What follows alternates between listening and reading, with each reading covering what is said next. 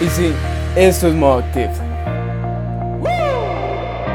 Una idea que nació en el corazón de Dios y la puso en mi mente para que yo te la pueda compartir.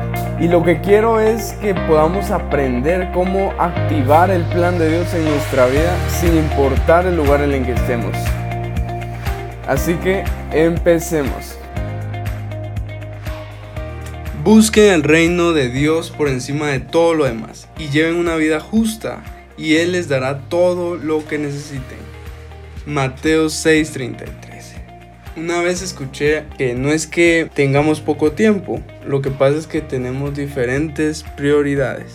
Tu mayor prioridad va a ser lo que más va a ocupar tiempo en tu día, lo que más va a ocupar tiempo a lo largo de tu vida. Qué importante es poder ordenar nuestras prioridades para poder aprovechar mejor el tiempo y a la larga poder aprovechar mejor la vida que Dios nos da. Y es por eso que Jesús nos insta a buscar primero el reino de los cielos por encima de todo. Por encima de todas las cosas es necesario que yo ponga mi mirada en el cielo, porque es lo importante, es lo eterno. Lo que yo tengo aquí en la tierra es pasajero. Tu vida aquí en la tierra puede ser de 80 a 100 años, pero tu vida allá en el cielo va a ser eterna. Entonces Jesús, antes de este versículo, empieza a hablar sobre las necesidades básicas del ser humano, como qué vamos a comer, qué nos vamos a vestir. Jesús dice que no tenemos que preocuparnos por esas cosas, por nuestras necesidades básicas, porque Dios tiene el cuidado de nosotros. Él tiene el cuidado de nosotros y nos dice que no nos preocupemos por el mañana, porque cada día trae sus propias preocupaciones. Los problemas que hoy tenemos, las situaciones que hoy tenemos, son para que nosotros podamos ordenar nuestras prioridades. Dios tiene un orden, a Él le gusta el orden y es por eso que Él nos invita a poder poner como prioridad sobre todo a Dios tenemos que establecer a Dios como nuestra prioridad. Si establecemos a Dios como nuestra prioridad, vamos a tener un destino seguro, un futuro mejor. ¿Por qué? Dios tiene tantas características y, una de ellas es que Él es soberano, Él es omnipotente, Él todo lo puede hacer, Él todo lo sabe. Más que nadie en el mundo, Dios nos conoce. Entonces, ¿por qué no abocarnos, acercarnos a Él cada día para pedirle dirección?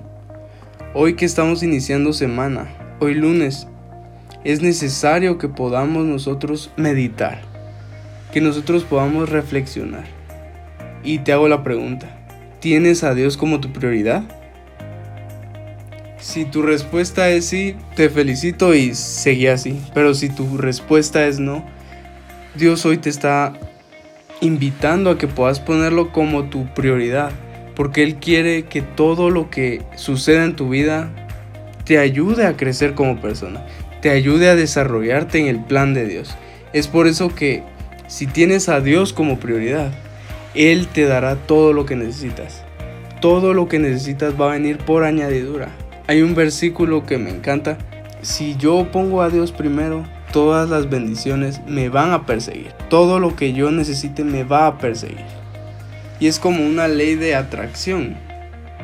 Mientras yo pongo mi mirada en el cielo, las cosas de la tierra se acercan a mí. Pero si yo pongo mi mirada en la tierra, las cosas de la tierra se van a alejar de mí. Tenés que poner tu mirada en el cielo. Así que hoy te reto a que puedas poner a Dios como tu prioridad puedas poner a Dios en primer lugar en cualquier decisión que tengas que tomar. En tu trabajo, cuando vayas camino al trabajo, ora para que Dios te bendiga, bendiga el trabajo de tus manos. Cuando vayas al colegio, a la universidad, que puedas tener en mente que la sabiduría viene solo de Dios.